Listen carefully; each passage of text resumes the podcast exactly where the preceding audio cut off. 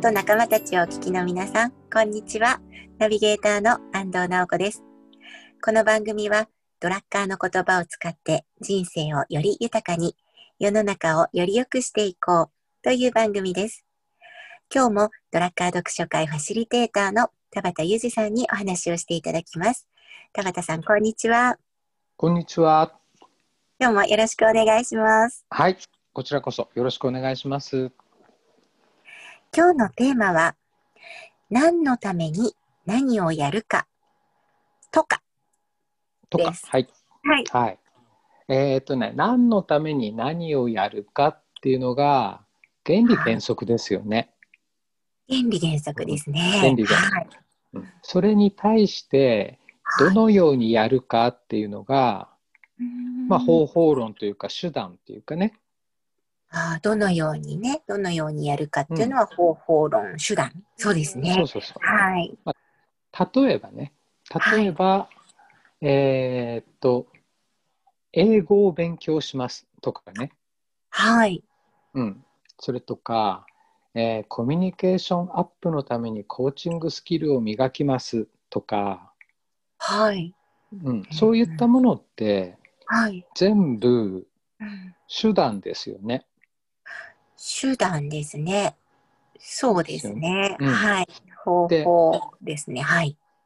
まあ、なんか最近ちょっと気になっているのが手段が方法論にと方法論？まあはい手段方法論がその目的と入れ替わっちゃってる場面がないですかねっていう話なんだけど。うん目的が入れ替わっちゃう。なんか、うんうんそうですね。大事な方がわからなくなってる。なんか、何のために？何のために？っていうとこね。うん大事なのはそっちです。うんかあのーえっ、と西条武雄先生って聞いたことはい。ありますよね。はい、あります。早稲早稲田の先生で、はい。えっ、と何だっけなあ構造構成主義構造ね主義。うんはい。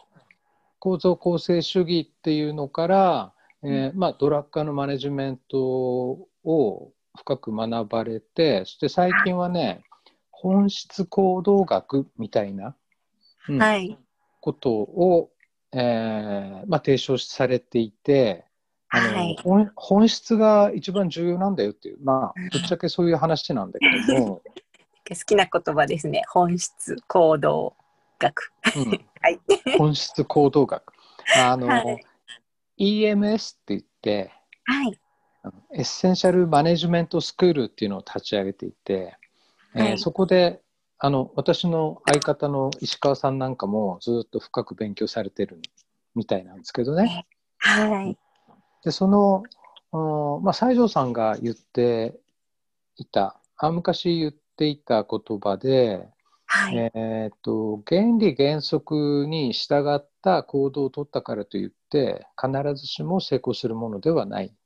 だけれども、原理原則を無視した行動は必ず失敗するみたいな、はい、うんそうですね。そんなことを言われていていやいやいや深いなとかって思っていたんですけどね、はい。まあ、そういうことってよくあるなとうん思っていてはい。ほんでね最近、えーっととある区役所のとある人たち、若い人たちなんだけども、はい。うん、その中で勉強会、まあ、勉強会やるっていうのは、うんえーとても前向きで、そうん札幌ね。市も将来なかなか捨てたもんじゃないなぐらいね、はい。うん、そんな感じでえ非常に楽しくお話をさせてい。ただいたんだけどね。うん。それも若い方向けってなんかなおさらいいですね。うん。はい。まあ、若いっちゅっても、まあ、札幌市の職員さんたちなので、はい。大体多かったのは、うん、20代ぐらいかな、うん。20代半ばから後半ぐらいの人たち、うん。うん。若いですね。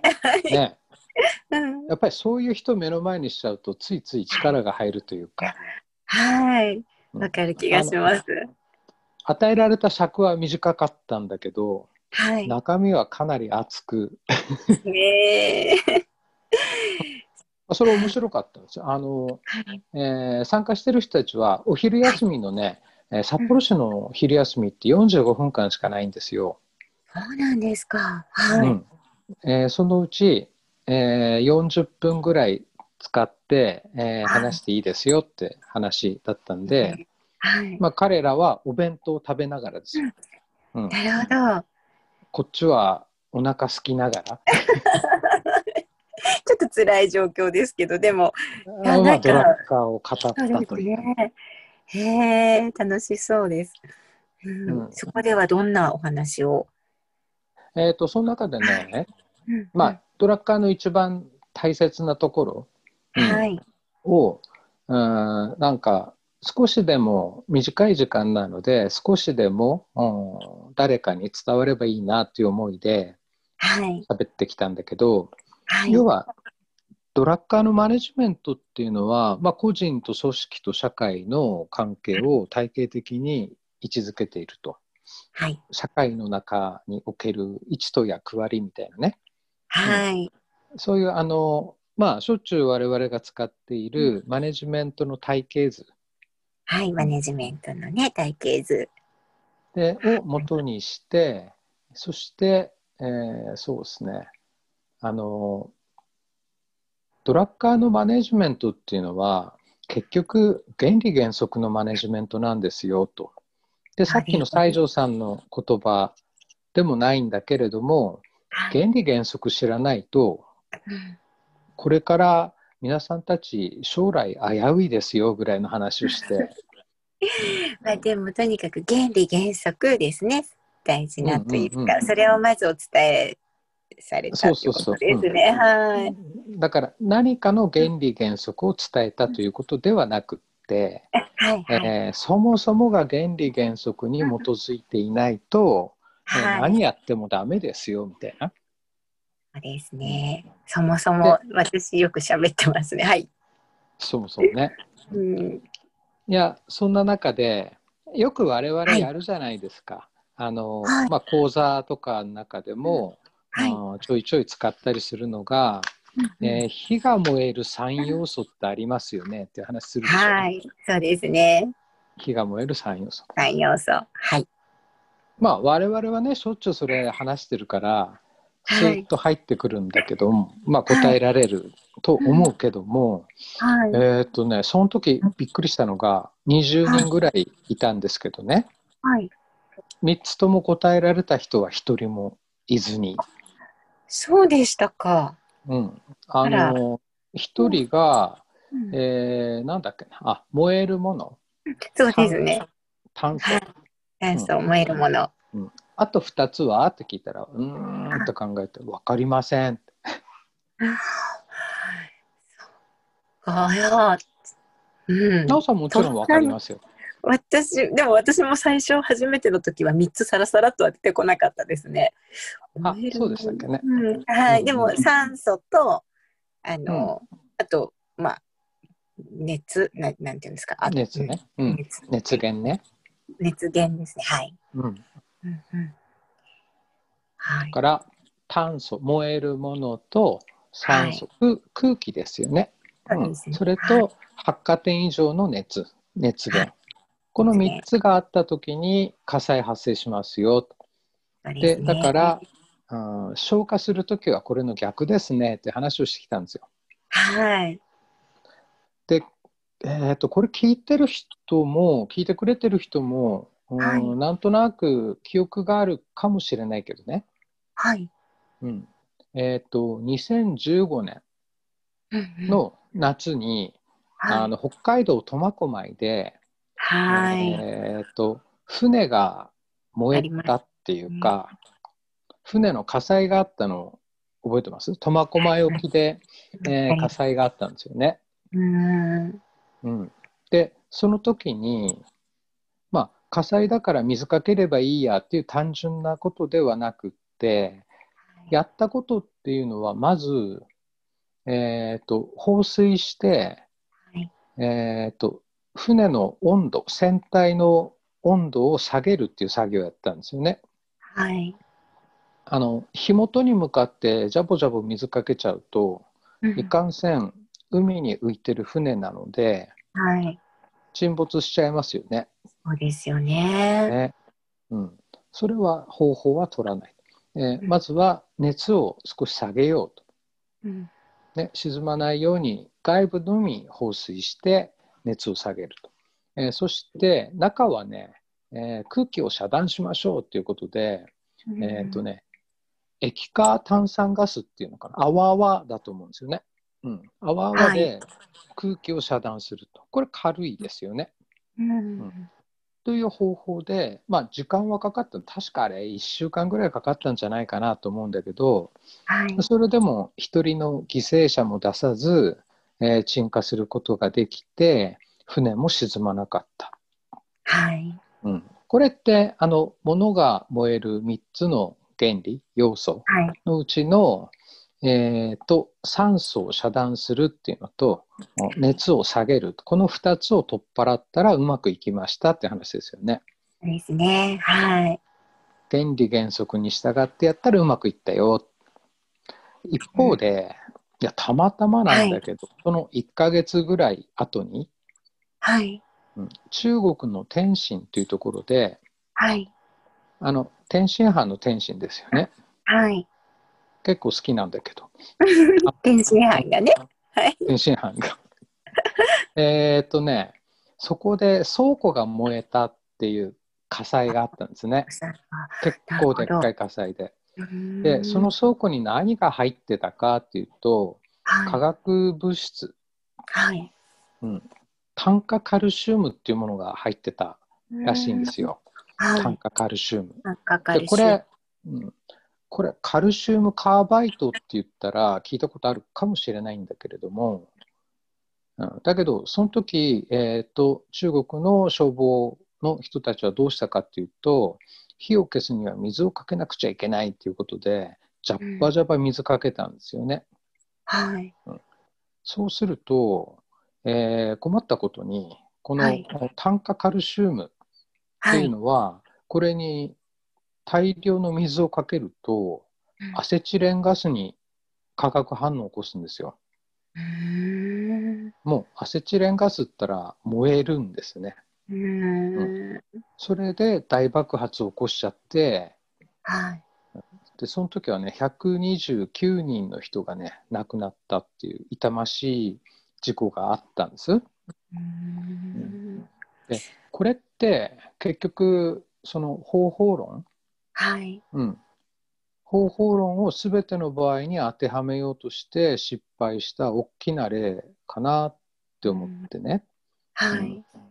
でそんな話を、えーそのとある区役所の、えーはい若い職員さんたちにすると、はい。えーっとまあお弁当を食べながら話を聞き始めてこの、えー話をしたぐらいの時には大体の人が食べ終わっていて、えー昼休みだから眠たくなるはずの時間であるにもかかわらず、なんかみんな目がキラキラしてきてね。あそうだったんですね。うーん。うんはい。結構面白かったなと思って、ねうんなんかいやでもなんかそういう若い人たちに、えーなんかそうですねあのほっとくとはい。あ目先のことっていうかあどのようにすればうまくいくんだろうぐらいのところに気持ちいっちゃうじゃないですか。なんかそれを求めてる人は多いのかなっていうのは私も日常の中でやっぱり感じる時ありますね。なんかどうしたらいいんだろうというその方法どうやったらうまくいくだろうねうん。とか、人のやり方うまくいってる人のやり方を知ろうとしたりとかね、ね結構ありますねそういうのね。そういうシーンは確かにありますね。はい。やっぱりそうやっちゃう方がっていうかその方が頭使わないんで疲れないのかもしれないんだけど、うんでもその方法だったらあー毎回毎回うまくいくとは限らないっていうかむしろ失敗することの方多いですよね。なんか本当にその場その場限りだなとは思うんですよ、私。で、うん特に、まあ、人がうまくいったやり方って、まあ、参考にしたりっていうのは、うん、いいんでしょうけど、やっぱり人が変わればね、その、また違ったやり方変わるしね。うんなので、やっぱりその本質的な、そもそもとか、うんうんそっちが好きです。うん、そう思うんですよね。あの、書店なんかに行っても毎年毎年、えーこれこれの方法をやれば必ずうまくいくとか、うん、簡単にお金を儲ける3つの方法とかそういったハウね。ツー本が随分多いじゃないですか。なんかいっぱい平積みにされてるようなのを見かけますけど、まずまず買わなくなりましたね。あの若い頃はやっぱり手に取ったことありましたけど、うん、はいで。もあれで成功した人の話なんか聞いた試しないですよね。ね、あれで成功したのはベストセラーになった本を書いた作家さんだけですよね。うん、あ、なるほど、そういうことですね。うん、はい。だからなんていうのかなやっぱり何か起きましたっていう時とか、えーうん何か解決したいですっていうふうになった時に、えーはいそれの本質に迫る癖をつけとくっていうのがやっぱり大事なんだろうなと思うんですよね。そうですね、そう思います。ドラッカーを学び始めてから、すごく感じさせてもらってます。ねだから、はいななんていうのかなうーんと人真似をしたら必ず失敗するよとかね、うんう。ん、それとかえー、とななんだろううまくいった方法自分でやったことであっても、うまくいった方法をもう一回やっても失敗するとか、はい。そうですね。その言葉を最初、えって思いましたけど、うんうんあの、でも分かってきました。やっぱり変わるからね。あのねうんいろんなことって変わるし、いや世の中結局そうなんですよね。うんなんか、はいえーと取り掛かりましたあー、い、ろいろ試行錯誤してうまくいきました。はい。そのうまくいったことによってまた環境変化してますよね。そうですね。だから、うん、だから次同じことが起きた時に同じようにやったとしてもそれがうまくいくとは限らない。あとなんか、ひ自分自身の変化とかも、ありますね、関係するなっていうのを今すごく感じてます。うんね。成長したりするからね。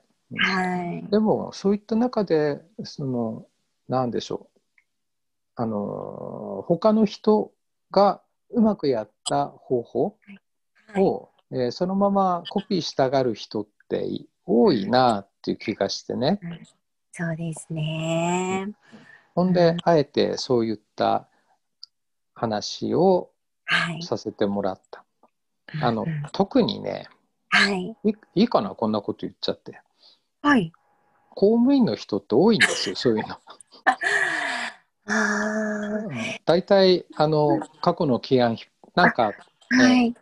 物や物事やりますよっていう時に過去の起案引っ張り出してきて去年はどうやっただろうとかね、うん、でも、どうしてそういうのどうしてね、うん。でも私もきっとなんか、なんとなく昔はそういうふうに前はどうだっただろうとか、以前うまくいった方法とか、うん。うん、なんかそれを探したり真似たりっていうやり方は私自身もしてきたこといっぱいあったなとは思います。うん、そうだよね、ううん。んあの、はい。えっ、とね過去やったやつを完コピしない方がいいんですよ。完コピしちゃうと,、えー、と環境変化してるにもかかわらずね、えー同じ方法でやってうまくいくわけないよなってあのそこで一回立ち止まって考えればいいんですよね。そうですね。今のこの状況にはだから当てはめられる部分とそうじゃない部分とあそうそうそう。うん両方をやっぱり見極めるようなことってきっと必要でしょうね。うんうんうん。ああ、なるほどですね。でも原理原則って私も今まだまだ学びの途中ですけど、うんなんかそっちから意識できるようになると、うんなんだろうな、物事がすごくシンプルに考えられるように思います。なんかやり方集めたら、うんなんか、なんだろう、再現ないっていうか、うんうん、うん。うんあ、のはい。まあ私たちがねよくはいね話をしているはい抽。象度を上げるっていうことにもつながるんですよね。はい。うん最近これのよく使ってます。よく使ってね抽象度を上げていくと、あ要はその中で、えー共通するものは何だろうとかね、えーそこの本質的なものは何だろうってこうこう考えていくと,、えー、と汎用性があるっていうかいろんな状況で繰り返し使えたりするんですよね。はい、おっしゃる通りだと思います。はい、すごくなんかそれを日々実感してます、最近。うん、あと答えを用意するっていうふうにすると、えー本当に無限の答え用意しないとダメですね状況が変わるから。それですね。はい、とってもそれは思います。うんだから、ドラッカーなんかも、えー必要なのは正しい答えではなく正しい問いであるっていうじゃないですか。正しい問いですね。必要なのは。うん。はい。だからどういう問いを立てることができるかっていうのが実は本質に迫っていく、うん、有効な方法論。あ方法論っていうのもなんか変だけどね。有効な、うん、し手段なんだろうなっていうふうに思うんですよね。だから、あの、今日のまあテーマにもありますけど、その何のためにって、うん。最近私結構、あの、生活の中、まあ、特にお仕事の中では、自分自身も意識してるし、あの、言葉としても使ってますね。うんメンバーたちと何のために。ことだと思います。うんうんあのこれなうんそうですね、なおさんあたりは、何のためおばさんぐらいで言われると、いいのかも。新しいなんかありがとうございます。なんか名前がついた感じで。何のためおばさん。はい。いやはい。えーっとね、今日収録してるの10月1日じゃないですか。はい、そうですね。で10月1日っていうとね、えーっと、今の我が社で、はい。えー10月採用の職員の、えー入社式あったんですよね。はい。あそうだったんですね。はい。そっちは30人ぐらい、これも若い人たちですね。若い方、いいですね。なので、えーまた調子に乗って、はいえ。ーその中で訓示をしてきたんですけど、はい。えー喋ったことはたった一つ、たった一つ。はい。えー楽しくなければ仕事じゃないよっていう話。はい。いいです逆にね。言うと、はいうん、楽しくなければ仕事じゃない。逆に言うと、楽しくない仕事はしちゃいけないよっていう話をしてきて、やっぱりきょとんとしてるわけですよね。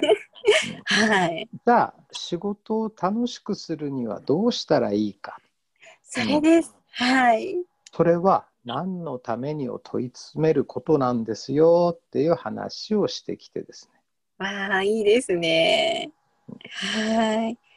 どうですか、皆さんのなあの最初のキョトーンからちょっと変化はありましたか？まあ表情の変化。はい。なんかね、嬉しそうにしている人たちが何人かいてくれて、そうですか。あ、腑に落ちたのかなとかね。うんうんか。いや、いいですね。私もあのちょっと今日やっぱりあの新しい月のスタートだったので、あうのんうんうん、ちょっと似たような、うん、これって何のためにっていうような話題が今日出ました。うんねいや、絶対いいと思いますで、我々ファシリテーターの中ではですね、はい。何のためにって聞かれた時の答えっていうのが決まっていて、はい。念のためですか？そうです。何のため？念のため、これですね。うんえこれは伝説の某佐藤剛さんという人がですね、はい。ある勉強会の時に何のため、念のためとしばらく、えー我々の中ではネタとして使われていたんですね。流行り言葉。うん、なんかそれを思い出しちゃいました。うん、念のため。ね、でもそれとなんか並列で覚えるといいかもしれないです。ちょっと笑いながら楽しく。うん、ねいやでもこの何のために、えー何のために何をやるかっていうやつは、えーはい口癖のようにはい。していただければ多分ね自分の頭でもの考える人っていうのが増えてくると思うんですよね。そうですね。うん、そうだと思います。なんかそでそしさらにこうなんかどんどん深められるじゃないですか。うん、何のためにそれをやるかそ、ね,、してそこで出てきた答えに対してもまたさらにえじゃあそれは何のため？ってやっていくと、うん、なんかねすごくシンプルになっていって、うん、そうですね、うん、楽になりますね。あの考える方は結構疲れるんだけれども、でもね思考停止させないっていうのはやっぱり普段から心がけておくことだと思うんです。はい。そんな話を今日してみました。そうだったんだよね。はい。じゃあ今日、はい。では今日はこの辺りで。はい。はい。あなんかね、えー、うん、番組の中でも訓示しちゃったみたいで変ですね。いや、よかったと思います。はい。では、今日はどうもありがとうございました。はい、ありがとうございます。番組では皆さんからのご意見ご感想を募集しています。解決したい課題や問題も大歓迎です。メールアドレス赤い本 gmail.com akaihon.company.gmail.com までお待ちしています。それでは今日も最後に仙北や春菜さんの曲をお送りします。嘘じゃないんだよ。